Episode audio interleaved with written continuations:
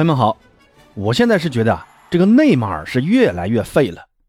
那这周呢，世界杯南美区的预选赛，在巴西打乌拉圭的这场比赛中啊，巴西队是零比二不敌了乌拉圭。那在这场比赛呢，内马尔也是受伤离场。在后来的这个诊断结果显示啊，内马尔好像是十字韧带受伤了。那这个十字韧带的伤呢，对于一名职业足球运动员来说，呃是非常致命的啊，是一个相当严重的伤。那当初呢？大罗啊，也是受过这个伤，那后来伤愈复出之后啊，呃，就再也没有达到过之前的那种技术高度了。那你看啊，现在内马尔已经是三十一岁了，那这伤愈复出的这个周期怎么着？我觉得也得个呃一年半载吧。那一个缺乏训练又缺乏自律的巴西人，在三十二岁的年纪啊，那你觉得这样的球员还能恢复到以前的状态吗？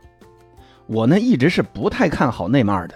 那我不否认内马尔有很高的这种足球天赋，但是呢，内马尔他并没有把他的这种足球天赋用在足球上。那当初在巴萨呢，如果能持续的呃待在球队，留在球队啊，那我相信呢，这对于他在足坛的历史地位这个提升的角度来说，是绝对有非常大的帮助的。结果呢，他最后也是不明不白的，不知道为什么非要离开巴萨。那最后呢，留给巴萨二点二个亿的转会费。结果呢？时任的巴萨主席巴托梅乌在手握内马尔留下的这二点二亿的重金啊，又屈服于外界的这种引援的压力，导致啊连续两个转会窗，巴萨是大手笔引援，像库蒂尼奥、登贝莱还有格列兹曼，这都是内马尔走了之后的巴萨的一系列的呃胡乱操作。那这个也是导致巴萨近期的一个衰落的开始。从某种程度上来讲呢，我认为巴萨的这个混乱啊，有很大一部分是因为内马尔的离开造成的。可能我的这个观点是有点偏激了啊，但如果内马尔当初呃选择不离开啊，那我认为巴萨的这个引援就不会再随后受到这么大的压力，那也就不会失去自己本来的一个引援的舰队节奏。那当时呢，梅西啊、内马尔啊都还很年轻。巴萨呢，只需要把他们，呃，由于哈维和伊涅斯塔离开之后的这个中场位置能够得到逐渐补强，那巴萨的舰队是不是会更加健康呢？那历史呢是不会重演的。巴萨自身的这个管理层确实也没有做好，在这一点上你怪不了别人。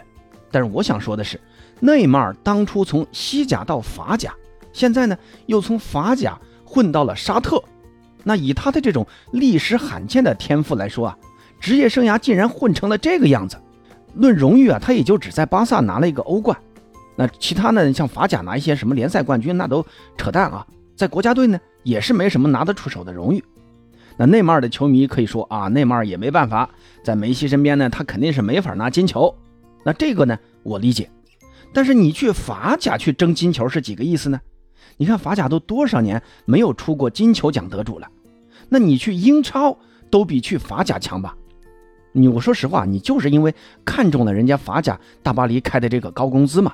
那既然你看上了高工资，那你就别说的那么好听啊！说我想在职业成就上啊，我要多去努力努力啊，我要拿金球奖超过梅西，那不扯淡吗？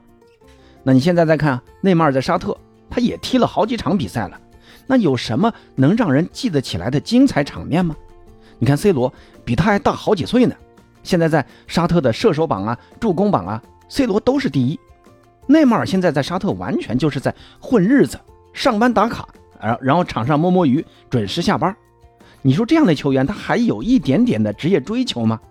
那这下好了啊，直接在国家队受伤，然后直接伤停要一个多赛季。那人家沙特球队直接就是当冤大头了呀，在你内马尔身上花了接近一个亿的转会费，外加两个亿的工资，那这个赛季直接打了水漂。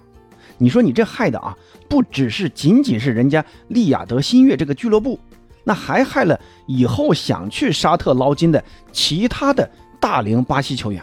那以后人家沙特只要看到这种巴西球员，那人家心里面也会掂量掂量的。那可能有人会说啊，内马尔受伤，他也不想啊，他也不想受伤啊。那你看他在场上的那种彩虹过人，多好看呢！哎，我就喜欢看他在足球场上跳舞。哎，行啊，你喜欢，你是喜欢。那你喜欢他每个赛季都要躺半个赛季的病床吗？那你喜欢他受伤期间还深夜去搞 party 玩游戏吗？那你喜欢他每次受伤，哎呦，装的一副痛哭流涕的样子，我发誓要痛改前非，但是回来之后又我行我素吗？那这种人，我觉得那就是记吃不记打。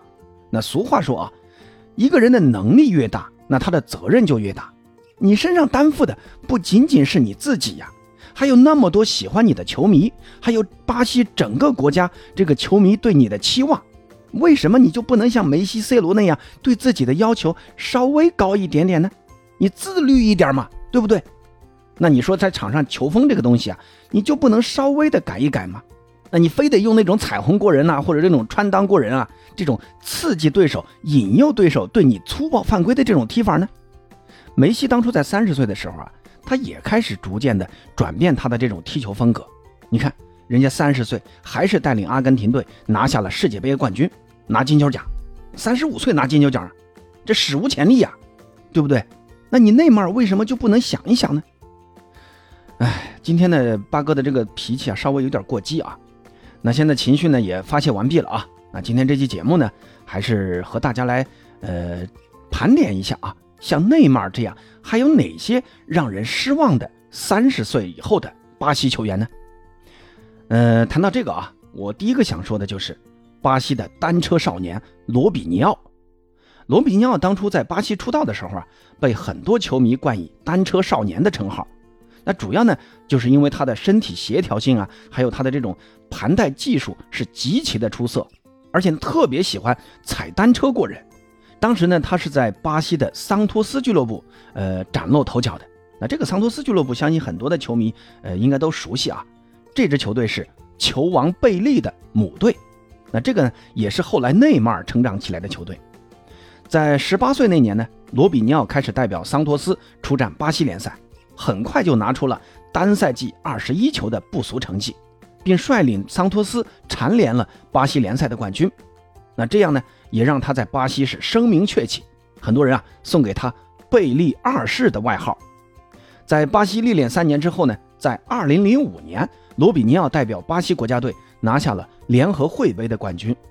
也就在这一年，他被西甲豪门皇家马德里看上了。最终呢，皇马以两千四百万欧元买下罗比尼奥百分之六十的所有权。那单车少年成功的登陆欧洲。但这呢，也是罗比尼奥不幸的开始。他加盟的皇马正值银河战舰一期的呃尾巴，皇马呢当时也被梦二的巴萨渐渐给压制住。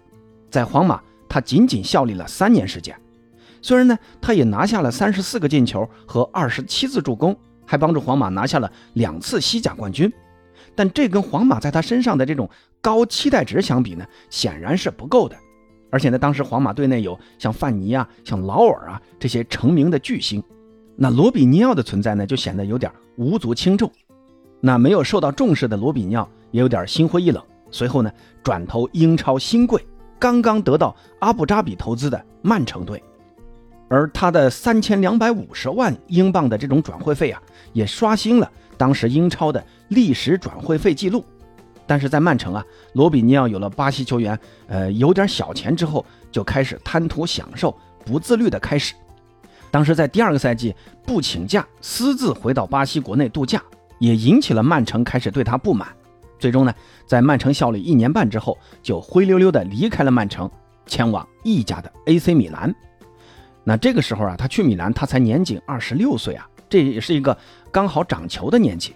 但是呢，在米兰这座纸醉金迷的时尚之都，而且呢，身边还有小罗、帕托这两名呃极其爱玩的巴西老乡，罗比尼奥在度过和米兰的蜜月期之后呢，迅速的就沦陷在这座繁华的米兰城。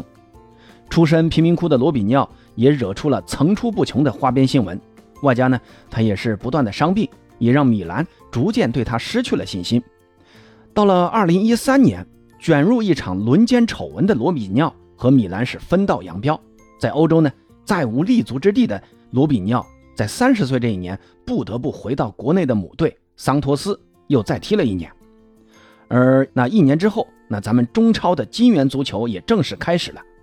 广州恒大队宣布签约罗比尼奥六个月。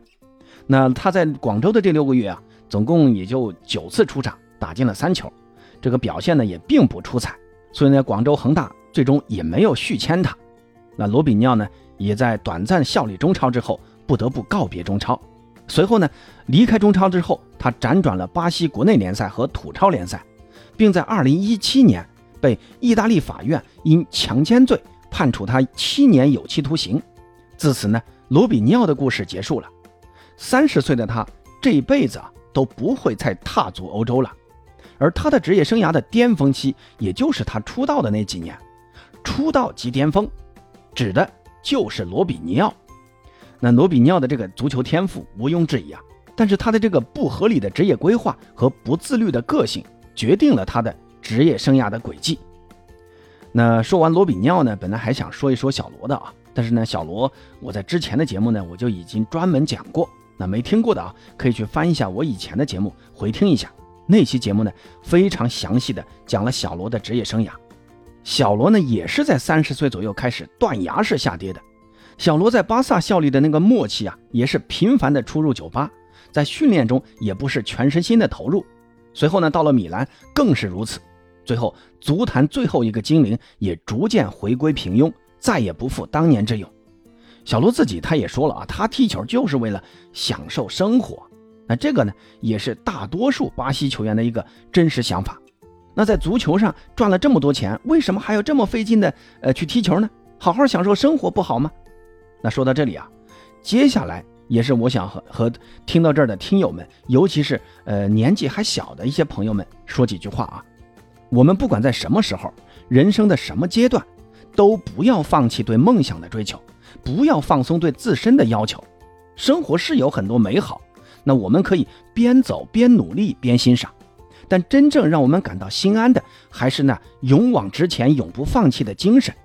那短期目标的完成，并不代表你人生的结束啊！我们的人生有无限的可能啊！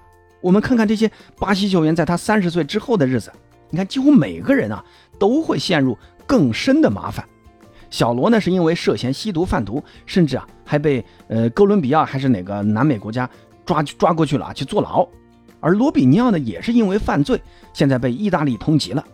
那现在内马尔，我认为他如果还是秉承着如今的这种心态啊，沉醉于酒精和夜店，再加上身边的这帮呃酒肉朋友，那他的下场，我估计也不会好到哪里去的。那缺乏对欲望的控制呢，最后都会被欲望所吞噬。哎，这些话啊，大家一起共勉吧。那我也不想呃让我的这个节目变得太教条啊。但说实话啊，我心里对内马尔是又爱又恨呐。你说他当初为什么要离开巴萨？那最后搞的这样一个三输的局面啊！哎，好了，那关于内马尔呢，八哥就先说这么多啊。有什么想说的，欢迎在评论区留言。咱们下期再见。